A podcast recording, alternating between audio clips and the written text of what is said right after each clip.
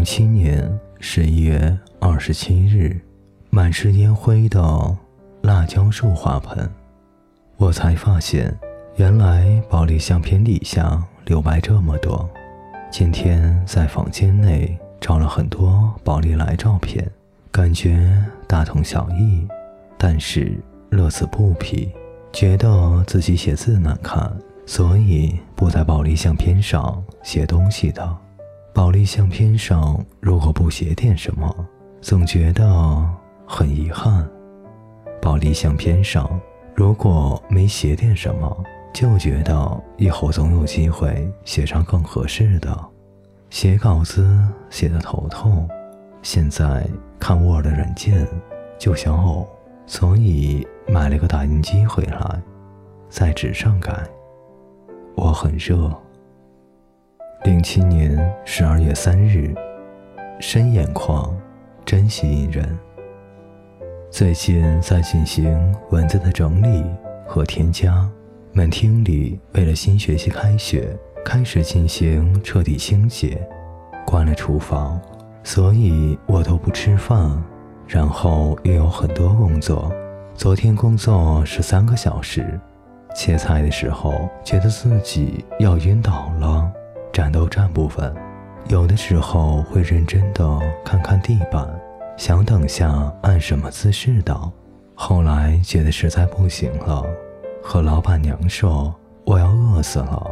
老板娘给我炸了薯条吃，吃的时候有前所未有的满足感。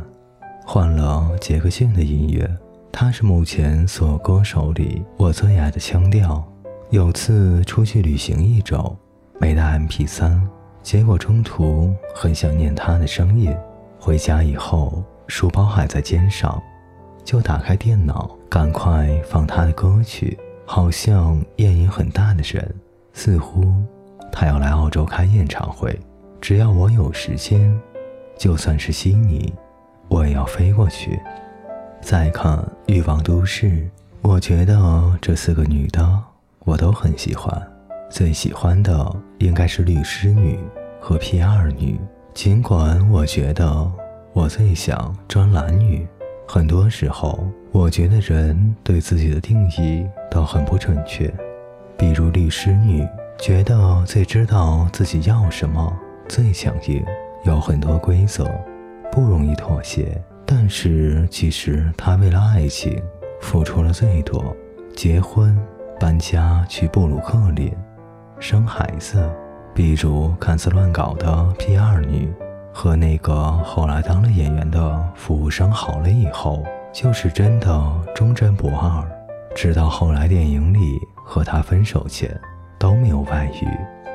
明天是最后的期限，过了明天我就彻底解放了。写了七万多字以后，觉得自己有点不同了，是成熟了吗？不过会觉得身体被抽空了。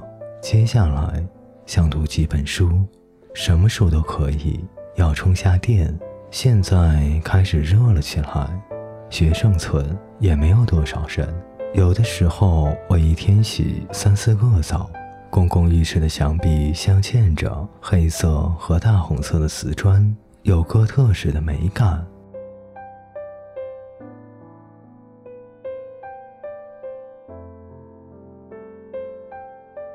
各位听众朋友，本节故事就为您播讲到这里，感谢您的陪伴，我们下节再见。